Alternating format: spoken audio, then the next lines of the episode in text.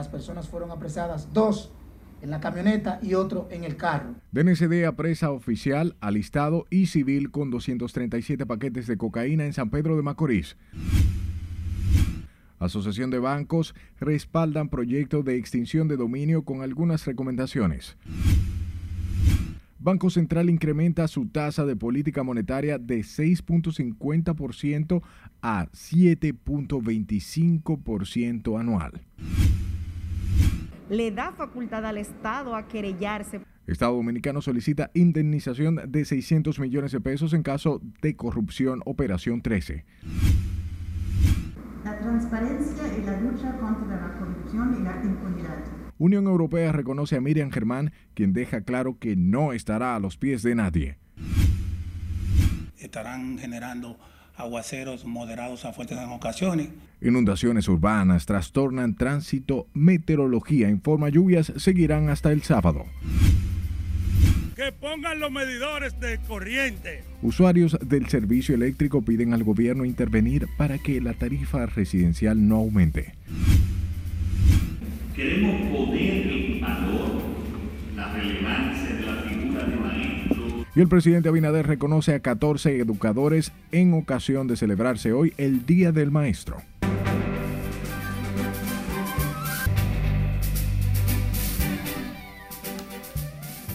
Hola de informarse, buenas noches y bienvenidos a esta sumisión estelar. Para mí un placer llevarles información. De inmediato comenzamos y lo hacemos, lo hacemos y lo hacemos con el gobierno dominicano que en calidad de querellante constituido en actor civil incorporó formal querella y solicitud de una indemnización de 600 millones de pesos contra el ex administrador de la Lotería Nacional, Luis Michel Dicent, y demás coimputados en el presunto fraude millonario desarticulado a través de Operación 13. Jesús Camilo estuvo en audiencia y trae la historia en directo. Adelante, Camilo. Buenas noches. Gracias, buenas noches. Los abogados representantes del Estado solicitaron además mantener la medida cautelar a los bienes que poseen algunos imputados. Y cuando eso ocurre, aquí se ahuyenta la inversión, no solamente extranjera, sino también la local. Aportados los elementos probatorios que avalan la querella elevada por el Estado, el recurso fue acogido por el juez del ser juzgado de la instrucción del Distrito Nacional, a Mauricio Martínez. Los abogados representantes del Estado afirman que el hecho puso en juego la moral del país, afectó la institucionalidad y causó daños morales a la sociedad dominicana en sentido general. Y la credibilidad de las instituciones públicas. No se afectó con un acto de corrupción, no se afecta la inversión extranjera, no se afecta la inversión local, no se ahuyenta el patrimonio invertido en la República Dominicana a otros países que le den más garantías jurídicas. Cada acto de corrupción ahuyenta la inversión, disminuye la credibilidad y el Estado se empobrece porque disminuye también su actividad comercial cotidiana. Entonces, si la Lotería Nacional, que es la institución donde se supuestamente se produce el hecho, no sufrió daño, ¿qué busca el Estado bailando en esta fiesta? En tanto, el Ministerio Público aseguró que existen elementos de pruebas suficientes para condenar en el juicio de fondo a los imputados.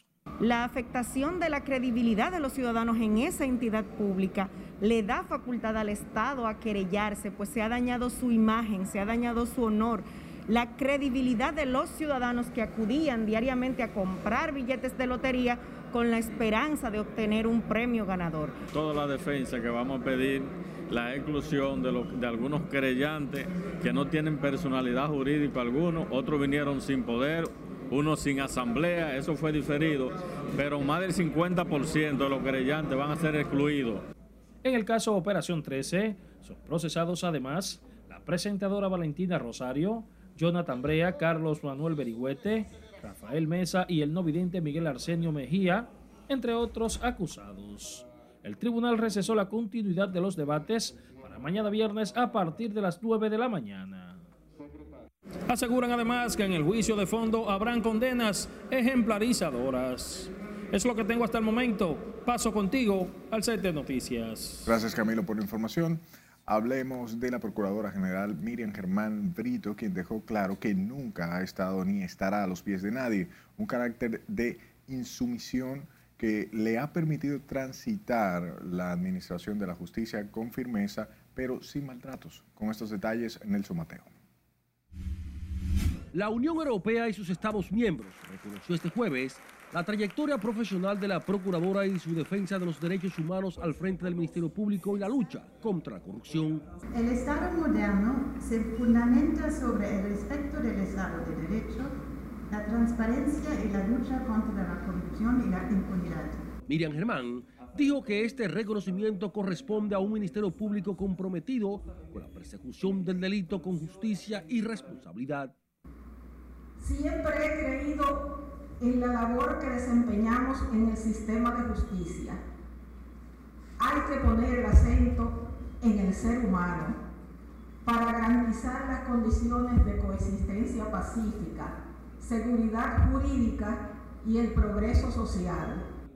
El canciller dominicano Roberto Álvarez agradeció el premio europeo entregado a la funcionaria de este gobierno responsable de perseguir el delito. Una vida, como dije, de rectitud, que en realidad se puede resumir en una palabra, en una palabra esencial, que es la dignidad. La titular del Ministerio Público, al recibir el reconocimiento por su defensa de los derechos humanos, dijo que el accionar en la Administración de Justicia ha sido el producto de su insumisión. Y me ha permitido empecinarme en no transitar caminos de abuso, de maltrato, aunque alguna vez como dijo uno de mis hijas, a propósito de un evento televisado, mami, pero te dieron, como dicen los muchachos, una patada voladora. La embajadora de la Unión Europea entiende que la lucha contra la corrupción que encabeza Germán Brito impacta el buen clima de inversión. Nelson Mateo, RNN. De su lado, el presidente de la Cámara de Cuentas, Janel Ramírez, dijo que la auditoría realizada a la construcción de la cárcel Nueva Victoria estuvo apegada a la ley y los procedimientos técnicos de ese proceso de investigación, mientras que el funcionario fiscalizador explicaba que los hallazgos de ese informe ya están en poder del funcionario investigado y del Ministerio Público como órgano persecutor. Es bueno que sepan que nosotros hacemos un trabajo independiente, objetivo, técnico y que tenemos el compromiso, porque así lo establece la ley, de emitir los informes y cuando existen indicios de responsabilidad penal, que sean remitidos a los órganos responsables, vamos a decir de alguna manera, de, aplicar la ley o de a partir del informe realizar otras investigaciones. Dijo que como órgano auditor ya concluyó con las auditorías solicitadas sobre la gestión del imputado Jan Alain Rodríguez implicado en la operación Medusa, acusado de haber dilapidado más de 6 mil millones a través del programa de humanización carcelario. Y sepa que será mañana viernes cuando se le conocerán medidas de coerción al abogado Johnny Portorreal, quien está bajo arresto en la cárcel provisional del Palacio de Justicia de Ciudad Nueva, acusado de estafar a unas 283 personas supuestos descendientes de la familia Rosario por más de 16 millones de pesos. Jesús Camilo trabajó el tema y aquí el reporte. Que aquí en la Fiscalía del Distrito estaremos recibiendo las denuncias. A fin de conocer los cargos formulados contra el abogado Johnny Portorreal, el Ministerio Público depositó esta tarde la solicitud de medida de coerción que cuenta con más de 400 pruebas para someter a Portorreal por estafa y porte ilegal de armas, según afirmó la fiscal del distrito Rosalba Ramos. Sabemos que va a ser la prisión preventiva lo que va a determinar el juez, entendiendo de que el peligro de fuga es algo que está más que demostrado. Sin embargo, la defensa técnica del abogado Puerto Real descartó el calificativo de estafa contra su defendido, para quien el órgano acusador ha solicitado 12 meses de prisión preventiva. Se hereda terreno, se hereda bienes materiales se hereda valores y todo eso existe. En consiguiente, no hay estafa. La herencia existe. Es una realidad. El abogado Johnny Porto Real es acusado de estafar a descendientes de la familia Rosario bajo la promesa de gestionar una multimillonaria herencia que supuestamente había sido transferida de una entidad bancaria de España hacia los bancos de República Dominicana. Pusimos denuncia en la fiscalía para que se aclare la situación de la familia, porque entendemos que hay dinero retenido. porque entendemos que él, el abogado, secuestró todos los documentos de la familia. Yo le entregué a él eh, 200 y pico de, miles de pesos para papeles y cosas, porque yo era abogado, yo era abogado de espalda de él cuando estaba en la oficina, haciendo sacrificio. La medida de coerción contra Puerto Real será conocida este viernes a partir de las 9 y 30 de la mañana en la Oficina de Atención Permanente del Distrito Nacional. Jesús Camilo RNN. Como el tema participación ciudadana y la FINJUS pidieron hoy al Congreso Nacional sacar las discusiones políticas de los debates sobre la ley de extinción de dominio o de lo contrario no habrá forma de aprobar la norma. Nelson Mateo, con más. Y en el marco de un debate político, eventualmente una legislación como esa, no se va a aprobar. Servio Tulio Castaños de la FINJUS considera que la ley de extinción fue ideada para perseguir las fortunas del crimen organizado y no la evasión fiscal. Yo creo que lo que se ha venido consensuando, la comisión debe de darlo a conocer y ver si lo que se consensuó se ajusta a todo lo que tiene que ver con los aspectos técnicos, porque el debate ya no es técnico, es político. Considera que las discusiones técnicas y legales en la comisión bicameral han sido sustituidas por las políticas, evitando con esto que el proyecto avance. Este es un proyecto que desde el punto de vista técnico es para combatir el crimen organizado. Este tipo de proyectos no son ni para combatir la evasión fiscal, ni corrupción. Ya para combatir la corrupción la República Dominicana cuenta con múltiples herramientas. A pesar de esto, el presidente del Senado garantiza la aprobación de la ley. Yo lo que le aseguro al país, a la sociedad, que en las próximas semanas vamos a tener ley de extinción de dominio. El país espera por eso. Todos en este país queremos transparencia. En participación ciudadana, su exdirectora ejecutiva insiste en que se pongan de acuerdo para poder aprobar la normativa de persecución de los bienes ilícitos. Y es fundamental que la sociedad dominicana apoye el esfuerzo que han hecho para tener al menos una ley de extinción de dominio que venga a dar un poco de transparencia a la función de los partidos políticos, a la función del quehacer político y también a un sector empresarial que ha sido parte también del clientelismo político. La ilusión fiscal y la corrupción pública son los temas en conflictos que evitaron que la comisión que estudia la ley de extinción se ponga de acuerdo. Nelson Mateo, RNN. Hablamos del Partido Revolucionario Moderno, quienes fijaron su posición acerca del proyecto de ley sobre extinción de dominio que cursa en el Congreso Nacional y reconoció el interés de todos los sectores de que se dote al país de una norma para combatir y desincentivar el crimen organizado. El anuncio se realizó tras culminar la reunión en la Casa Nacional de esa organización, donde se designó a Eddie Olivares como coordinador de la presidencia del partido, quien también ocupa el cargo de segundo vicepresidente nacional del PRM. Establecer su apoyo y compromiso firme con la aprobación del proyecto de ley de extinción de dominio que cursa en el Congreso Nacional y en consecuencia recomendar a los senadores y diputados que integren el bloque del Partido Revolucionario Moderno en el Senado de la República y en la Cámara de Diputados votar afirmativamente para la aprobación de la referida iniciativa legislativa. El PRM aprobó además la designación de Sigmund Freud quien será el delegado político del PRM ante la Junta en sustitución del asesinado ministro Orlando Jorge Mera. Además, se informó que iniciará la consolidación del patrón de 1,7 millones de inscritos a 3 millones para fortalecer esa organización política. Por otro lado, la Asociación de Bancos consideró que la inclusión en la constitución de una ley de extinción de dominio para el decomiso de bienes ilícitos constituye una importante herramienta para que el Estado pueda atacar a estructuras económicas delictivas más allá del proceso penal. Pese a mostrar su total apoyo a la promulgación de la ordenanza, la entidad realizó algunas observaciones que consideran necesarias para su eficiente aplicación. En ese sentido, el gremio destacó la importancia de garantizar la seguridad jurídica sobre el derecho real, personal o de cualquier otra naturaleza que, de buena fe, posea registrado un tercero sobre el bien objeto de extinción de dominio.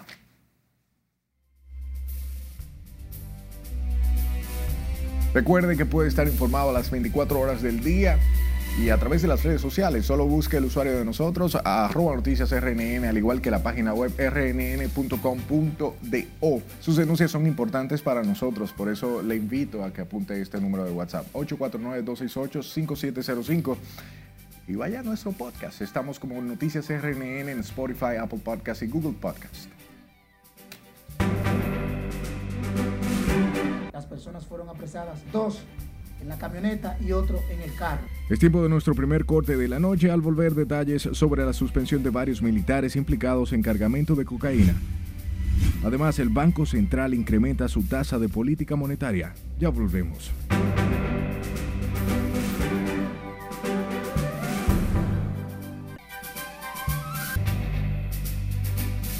El gobierno de Ecuador y el movimiento indígena firmaron este jueves un acta que puso fin a las protestas por la cortesía o bien la carestía de la vida en la que se recoge un acuerdo donde el Ejecutivo acoge parcialmente las demandas que motivaron una movilización que duró 18 días. Catherine Guillén está con nosotros y los detalles. Adelante. Gracias, buenas noches. El acuerdo se logró gracias a la mediación de la Conferencia Episcopal Ecuatoriana que mantuvo conversaciones con ambas partes hasta alcanzar diversas concesiones por parte del gobierno.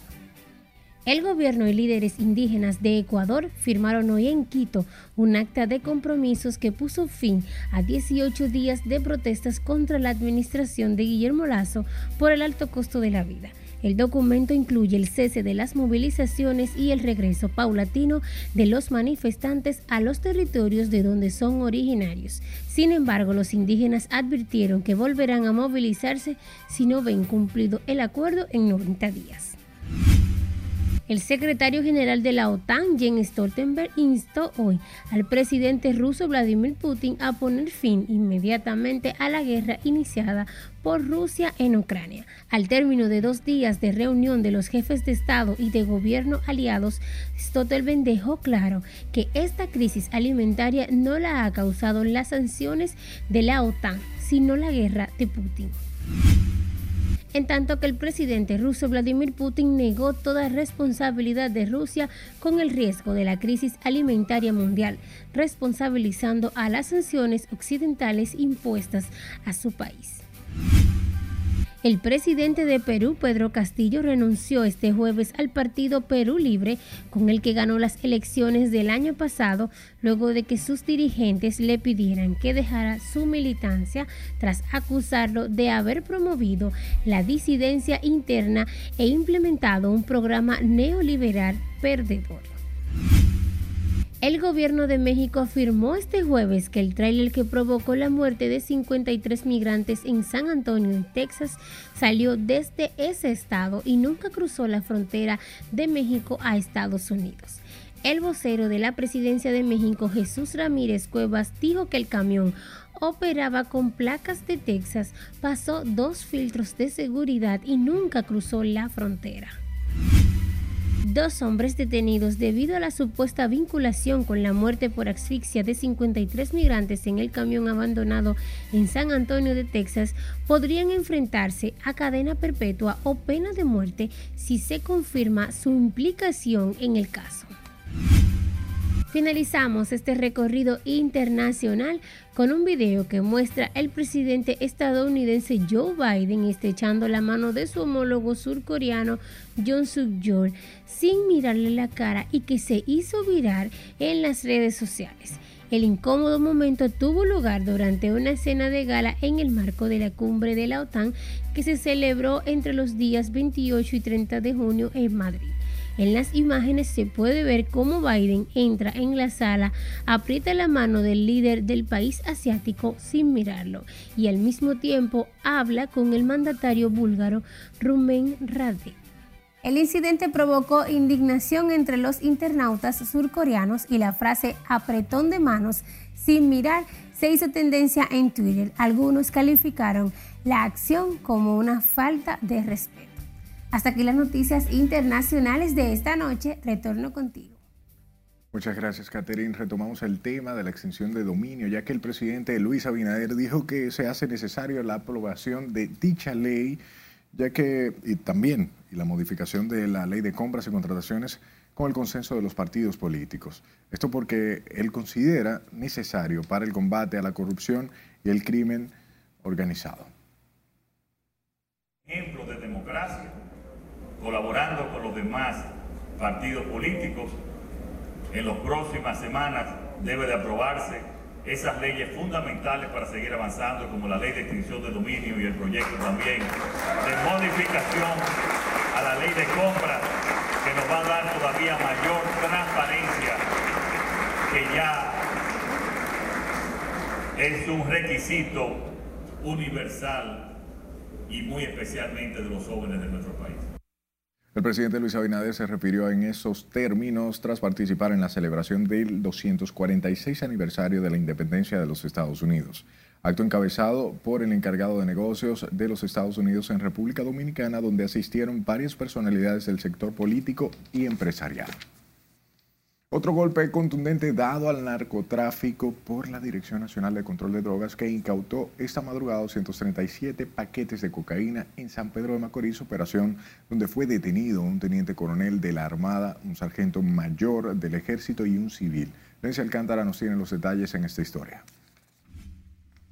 Ha decomisado más de una tonelada de distintas drogas en operativos en costas y otros puntos del país. La Dirección Nacional de Control de Drogas continúa combatiendo las redes del narcotráfico nacional e internacional. En su operación más reciente apresó en plena acción al teniente coronel de la Armada Kelvin Agustín Mejía Herrera, un miembro del ejército y un civil. Ese operativo duró aproximadamente 10 horas y en el marco de la persecución fueron interceptados a bordo de una camioneta Hilux dos personas y a bordo del vehículo Toyota otra persona que custodiaba el vehículo o que le daba vigilancia, como se dice en el argot de las redes de narcotráfico nacional e internacional. O sea, en este momento la investigación se profundiza, las personas fueron apresadas, dos en la camioneta y otro en el carro. El sargento y el teniente coronel fueron detenidos por la institución antinarcóticos en la provincia San Pedro de Macorís cuando intentaban escapar de las garras de las autoridades con 237 paquetes de cocaína y otras evidencias. Encontrando en la parte trasera de la camioneta 10 sacos conteniendo los 237 paquetes de la sustancia. La DNSD ha decomisado en lo que va de año más de 19 toneladas de distintos tipos de drogas. Los detenidos fueron puestos a disposición del Ministerio Público. La institución encargada del combate al narcotráfico mantiene la búsqueda de otros miembros de la red. Lenzi Alcántara, RNN. Precisamente la Armada y el Ejército de la República Dominicana confirmaron que dos de sus miembros están involucrados en el decomiso de unos 237 paquetes de cocaína en Juan Dolio, provincia San Pedro de Macorís. En el caso de la Armada se trata del capitán de la fragata Kelvin Agustín Mejía Herrera, quien ha sido suspendido de sus funciones. Mientras que el miembro del ejército es el sargento mayor José Luis Sánchez Vélez, quien fue cancelado y puesto a disposición de la justicia, en tanto que el civil fue identificado como Elvin Daniel Lawrence. Todos están a disposición de la justicia para los fines correspondientes. Un hijo y un empleado de una pareja de esposos que fue asesinada a tiros en una cabaña turística el pasado mes de marzo en el municipio de Nagua estarían implicados en el sangriento hecho. Melvin Alcequies, quien es hijo de Santos Alcequies de 65 años, es señalado como el autor intelectual y habría pagado 400 mil pesos por la muerte de su padre y la de su esposa Marian Altagracia Grullón Liz, de 53 años. Este jueves presentaron ante los tribunales para el conocimiento de las medidas de coerción al empleado, que no ha sido identificado, y al hijo de la asesinada pareja. La audiencia fue aplazada para la próxima semana.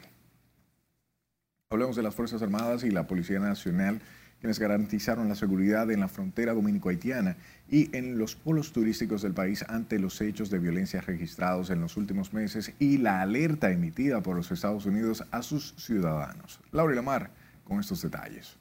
Esa es una prioridad nuestra de las Fuerzas Armadas, la frontera. A raíz de las tensiones en Haití y la alerta de Estados Unidos que recomienda a sus ciudadanos tomar medidas si visitan la República Dominicana por la alta criminalidad y los casos de COVID. El ministro de Defensa, Carlos Luciano Díaz Morfa, insistió en que la seguridad nacional está garantizada con la vigilancia permanente en la frontera dominico-haitiana. Se mantiene el mismo nivel de vigilancia, no hay ningún reporte de novedad. Sí, como todo el mundo sabe, existen muchas bandas en, en Haití, pero gracias a Dios no han operado en nuestro país y no, no operarán aquí.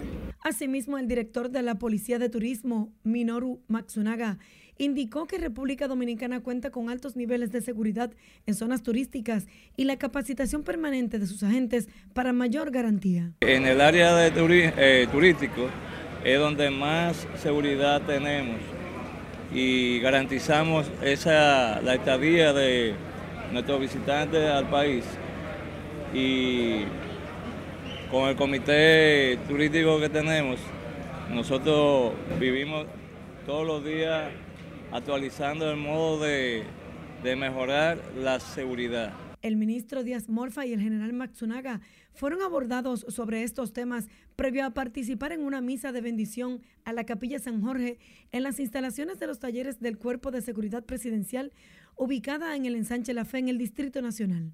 La Eucaristía a la que asistieron los altos mandos militares y policiales fue oficiada por el arzobispo metropolitano de Santo Domingo, Monseñor Francisco Osoria, quien hizo un llamado a cultivar los valores tanto a las filas militares como a la sociedad dominicana. Laurila Mar, RNN. El empresario del sector turístico, Fran Reinieri, dijo que a pesar del informe de Estado sobre la seguridad en República Dominicana, el turismo sigue viento en popa. Reineri explicaba que las reservas de habitaciones están muy altas, lo que demuestra la confianza de los extranjeros al visitar este país.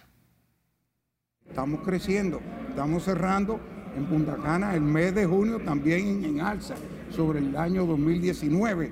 El mes de mayo estuvimos por encima también del 2019 por lo tanto, esas son las palabras importantes, porque eso quiere decir trabajo, consumo de productos agrícolas, agroindustriales, construcción y dinero para el pueblo dominicano.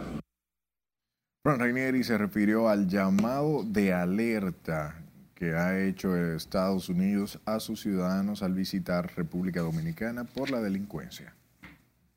Hablemos ahora de la Cámara de Comercio de España, quienes valoraron el clima de seguridad en República Dominicana como destino turístico pese a la crisis social y económica que vive el mundo. El coordinador del Comité de Turismo del organismo internacional resaltó los esfuerzos que realiza el gobierno para mantener la seguridad ciudadana como la turística en nuestro país. El trabajo que se ha hecho tanto en el sector público y mancomunadamente con el sector privado ha indicado eh, que la labor que se ha hecho ha sido una labor eh, de siempre mantener la seguridad tanto eh, del, local, del dominicano, como de cuidar al, turista, al turista que viene de fuera. Yo creo que a estas alturas no podemos estar echándole tierra al gran trabajo que se ha hecho aquí. Oficial de Comercio de España en República Dominicana ofreció el desayuno empresarial, un recorrido por la historia del turismo dominicano, donde se plantearon las últimas cuatro décadas del turismo del país y el impacto que ha tenido la inversión extranjera como aporte al crecimiento experimentado. Mientras que el Banco Central informó que decidió incrementar su tasa de interés de política monetaria en 75 puntos básicos, de 6.50 a 7.25% anual. De este modo, la tasa de la facilidad permanente de expansión de liquidez aumenta de 7% a 7.75 anual y la tasa de depósitos remunerados de 6 a 6.75 anual. De acuerdo al comunicado, esta decisión se basa en una evaluación exhaustiva del comportamiento reciente de la economía mundial y su impacto sobre la inflación influenciada por los conflictos geopolíticos y el choque de costos global. En ese orden, indicó que la dinámica de los precios continúa afectada por factores asociados al incremento de los precios del petróleo y de otras materias primas. las condiciones no están para, para tanta cosa hoy en día. Es momento de otra pausa comercial. Al regreso le contamos lo que opinan algunos residentes de esta capital ante el nuevo aumento de la tarifa eléctrica. Que se desprenden de un potencial ciclón tropical. Y una vaguada ubicada cerca de Puerto Rico generará fuertes lluvias en gran parte del territorio nacional. Esto y más en la emisión estelar de noticias RNN.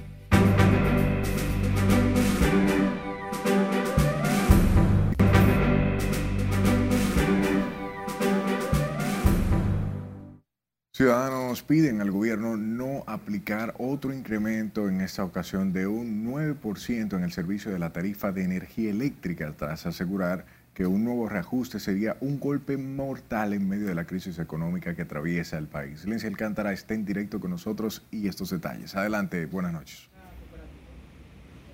Así es, muchas gracias y buenas noches. En menos de un año, el servicio de energía eléctrica ha experimentado alzas en cuatro ocasiones que pongan los medidores de corriente para uno saber cuánto va a pagar.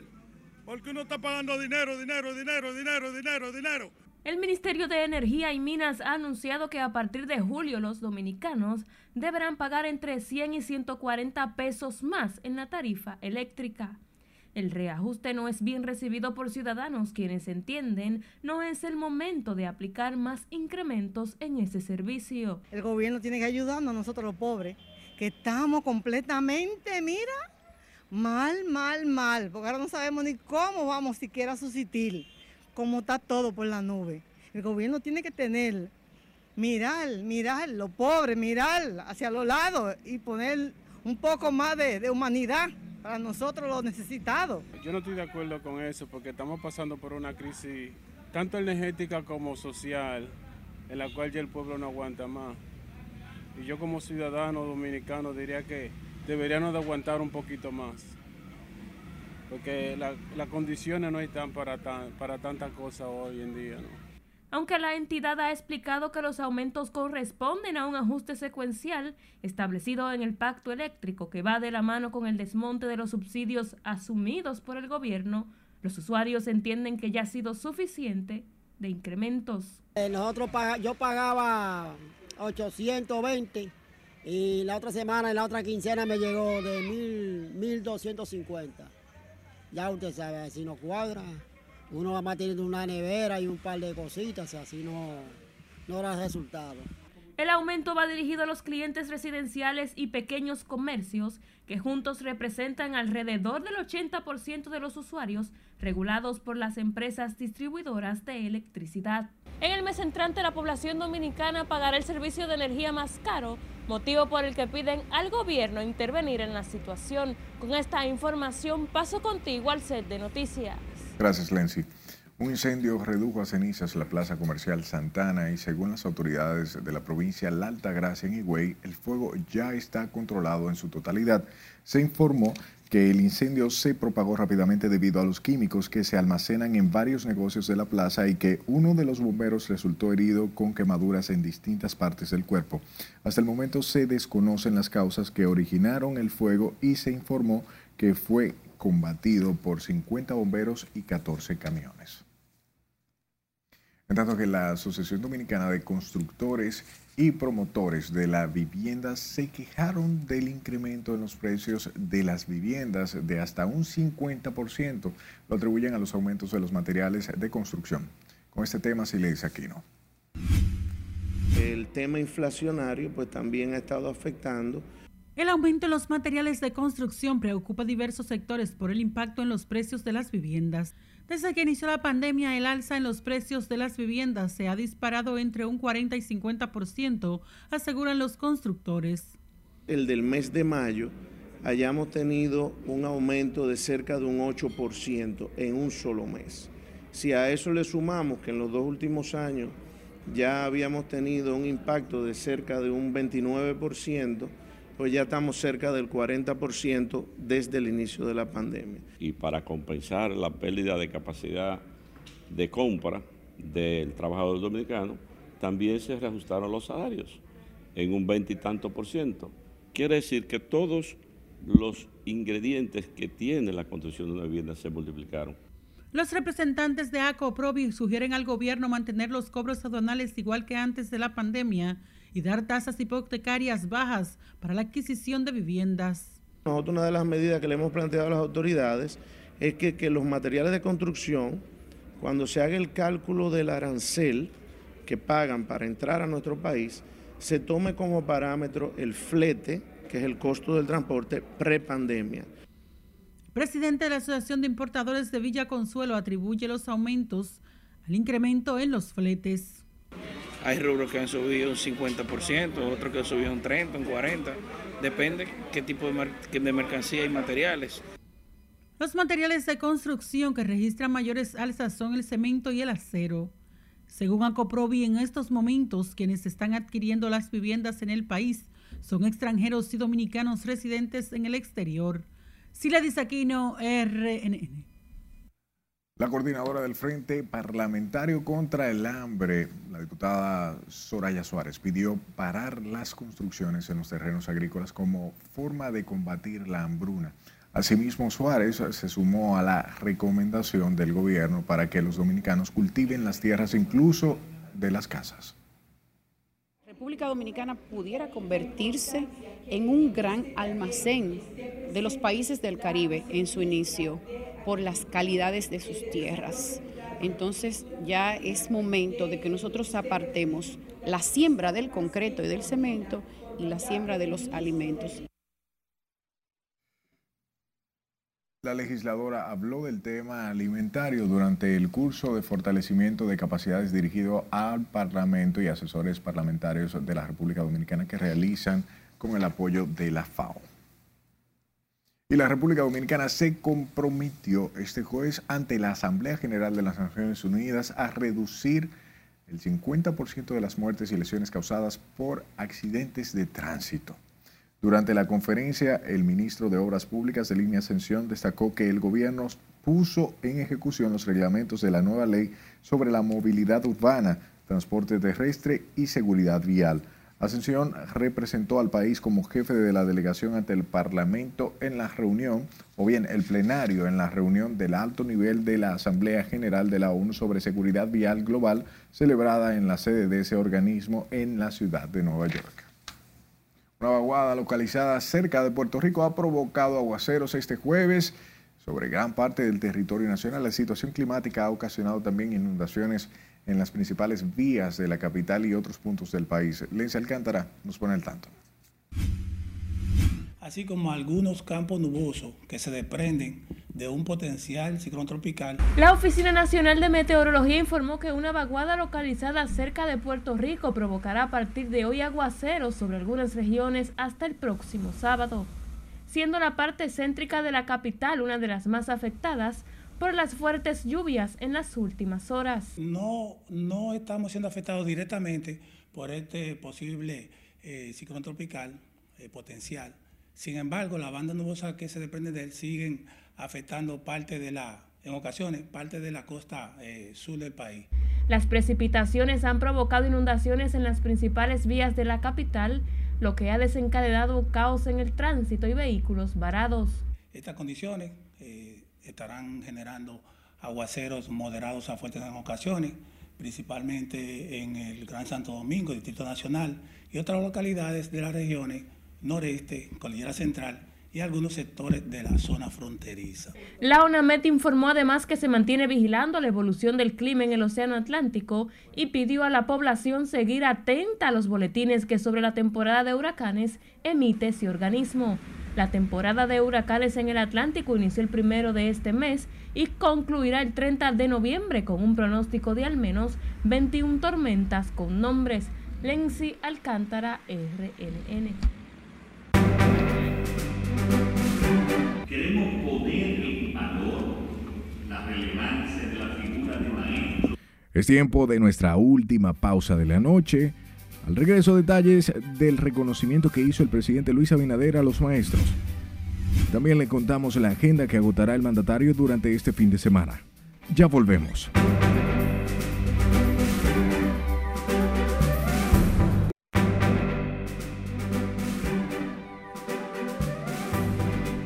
Iniciamos la entrega deportiva con muy buenas nuevas. Y es que en los Juegos Bolivarianos, los boxeadores dominicanos eh, estaban dando duro a los contrarios. Ya tenemos, cerrando el día, tres medallas de oro más. Ahí estamos viendo a Cristian Javier Pinales, que fue el tercer oro que conquistó la República Dominicana en la categoría 75-80 kilogramos, pero también ganó Euricedeño Martínez por decisión unánime ante el ecuatoriano Jorge Mercado en los pesos medianos y Alexis de la Cruz también ganó oro en los 57-63 kilogramos.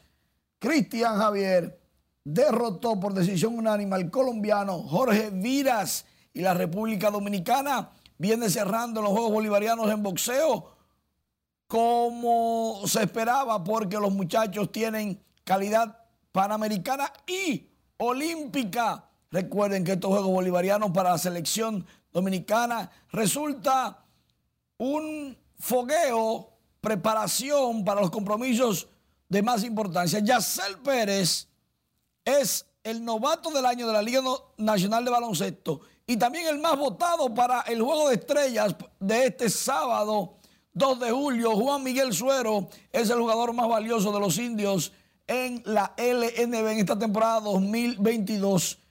Acabó Juan Miguel Suero y Yacel Pérez los más, los más trascendentes en los premios de la LNB en las grandes ligas. Oscar Hernández conectó cuadrangular su número 8 de la campaña, la mandó al morro de Montecristi, el número 116 de por vida.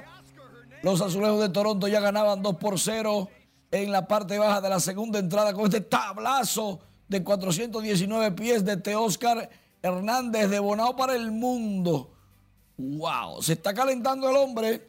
Este partido lo ganó Kikuchi, lanzador de los azulejos y también en el séptimo, Santiago Espinal por el la bola. Cayó en el marro de Montecristi. Tablazo de Santiago Espinal, el número 6. Lleva 8 de por vida, fue de dos carreras, colocaba el juego 4 por 1. En ese preciso momento, a una distancia de 357 pies, la bola y el batazo de Santiago Espinal sellaban la victoria de Toronto ante los Rays de Tampa Bay. Cuatro carreras por una. Así terminó el encuentro. Y Onel Cruz, la sensación de los piratas, el dominicano, conectó un tablazo que la mandó al morro de Montecristi, pero lejos al río. ¡Wow! Segundo cuadrangular de Cruz en esta temporada. Los piratas de Pittsburgh sorprendieron a los cerveceros de Milwaukee. Ocho carreras por siete. Milwaukee intentó regresar en el noveno episodio, anotando tres carreras, pero se quedaron cortos. ¿Que dónde cayó la bola? Bueno, a 431 pies de distancia. Juan Soto, atención, acaba de rechazar otra oferta de los nacionales de Washington. Esta vez 450 millones de dólares por 13 años. A él le querían dar 350 millones por 13 años. Un promedio de menos de 27 millones por año. Él dijo que no. Ahora con los 450, es un promedio como de 32 millones, casi 33. Y él dijo que no. Adivina, yo estoy de acuerdo. No coge esa chilata. Es una chilata. Suena mucho 450 millones, pero cuando vamos al promedio por año, son 33. Y Juan Soto es un jugador de más de 33. Nosotros tienen que, que te lo dé. más o menos 40 pero que te dé los 33. 13 años, 520 millones deberían de darle a él por los 13 años. Eso en promedio mensual es. ¿Eh? Mensual en promedio es. Es mucho. Ah. Mira, por cierto, Julio viene con mucha agua. ¿Sí? Julio. Y no a mí me gusta el que canta. ok. Gracias, man. El presidente Luis Abinader entregó la medalla a la excelencia magisterial 2022 con la que reconoció la trayectoria de maestros destacados en el ejercicio docente. Juan Francisco Herrera está en directo y nos da los detalles. Adelante, buenas noches. Gracias, buenas noches. El mandatario con motivo del Día del Maestro reiteró su compromiso con mejorar el sistema educativo dominicano con motivo del Día del Maestro, el jefe de Estado entregó este jueves el Premio Excelencia Magisterial 2022, dedicado a Pablo María Hernández Disla. El mandatario manifestó que los profesores son los formadores constantes de las nuevas generaciones. Y desde el gobierno de la República Dominicana queremos poner en valor la relevancia de la figura de maestros, maestras, docentes este premio de excelencia magisterial. Los ministros de Educación y de la MESID destacaron el rol de los maestros para el desarrollo de la sociedad. Nada más justo que al término de un año escolar reconocer y premiar ese esfuerzo inquebrantable que los docentes han mostrado en todo el camino. No olvidemos, no olvidemos nunca que el clima emocional del aula es una variable fundamental para lograr el éxito escolar que está fuertemente asociado al rol de la persona educadora como mediadora. Es ahora, en el 2022, cuando un estadista de amplia visión, como lo es el presidente Luis Abinader, decide dictar un decreto mediante el cual se crea el reglamento del premio anual a la excelencia docente de instituciones de educación superior en la República Dominicana. En el nivel educativo, la máxima ganadora con la medalla de oro en la categoría Honor Pedro Enríquez Ureña fue Sandra Lebrón Montero, docente en la Escuela Madre Teresa de Calcuta del sector Los Praditos, en el Distrito Nacional. Como maestra comprometida con mi vocación en favor de la educación, resulta un poco laborioso reconocerme merecedora de premio alguno por el trabajo que con tanto amor he realizado. La ceremonia de este año fue en honor al profesor Pablo María Hernández Disla, quien tiene más de 70 años en el sistema educativo. Agradecer a mi familia por haberme brindado soporte material y principios éticos y morales adecuados para, para labrar el camino que nos llevó por un buen sendero a alcanzar con coherencia, pasión y compromiso los objetivos que nos propusimos. Otros profesores del nivel básico fueron distinguidos por sus aportes a la educación. En esta ocasión también se reconocieron 10 maestros del nivel superior, entre ellos el doctor Jesús Félix Iglesias, superintendente de riesgos laborales. El premio Excelencia Magisterial se celebra todos los años para reconocer la trayectoria de los profesores. Vuelvo contigo al estudio. Gracias, Juan Francisco, por la información. Hablemos del presidente Luis Abinader, quien viajará este fin de semana a las provincias Sánchez Ramírez, Santo Domingo, Independencia y Bauruco, donde agotará una agenda de trabajo que incluye inauguraciones de obras primeros palazos, entrega de tarjetas Supérate, encuentro con juntas de vecinos y almuerzo con jóvenes. La agenda del mandatario iniciará este viernes con el acto de entrega de las tarjetas Supérate en el Polideportivo Garibaldi Almonte de Cotuí. Para el sábado 2, el presidente Luis Abinader dará el primer palazo para la construcción del Polideportivo en Villamella Centro y luego inaugurará la Escuela Básica Ramona Neris Sosa en Sabana Perdida. Continuando con su agenda de trabajo, el domingo 13 el jefe de Estado dejará iniciada la construcción de la UAS en el municipio de Neiva, provincia de Bauruco. El mandatario culminará su agenda con un encuentro donde 150 jóvenes emprendedores y profesionales, al igual que deportistas, estarán compartiendo con él en Jimani. La empresa Data Crédito abrió este jueves un kiosco de atención para consumidores en la Plaza Comercial Megacentro donde podrán actualizar informaciones y otros servicios. Además, los usuarios tendrán el acceso a presentar sus reclamaciones de forma gratuita. Antes que desde edades tempranas seamos conscientes que tener una buena salud financiera es lo que nos va a abrir las puertas. Yo no sé si ustedes recuerdan nuestros abuelos en algún momento, ¿se acuerdan que los abuelos empeñaban mucho su palabra? Tenían honor, y cuando decían que adquirían una deuda la pagaban puntualmente eh, como habían acordado hacerlo. Y siempre un buen pagador va a tener las puertas abiertas para un crédito en cualquier parte. El centro funcionará como un sistema de inteligencia artificial o con un sistema bien de inteligencia artificial en tiempo real que facilitará a los clientes entender su historial crediticio. Data Crédito es una empresa de datos de análisis y tecnología que ayuda a la educación financiera a nivel local e internacional.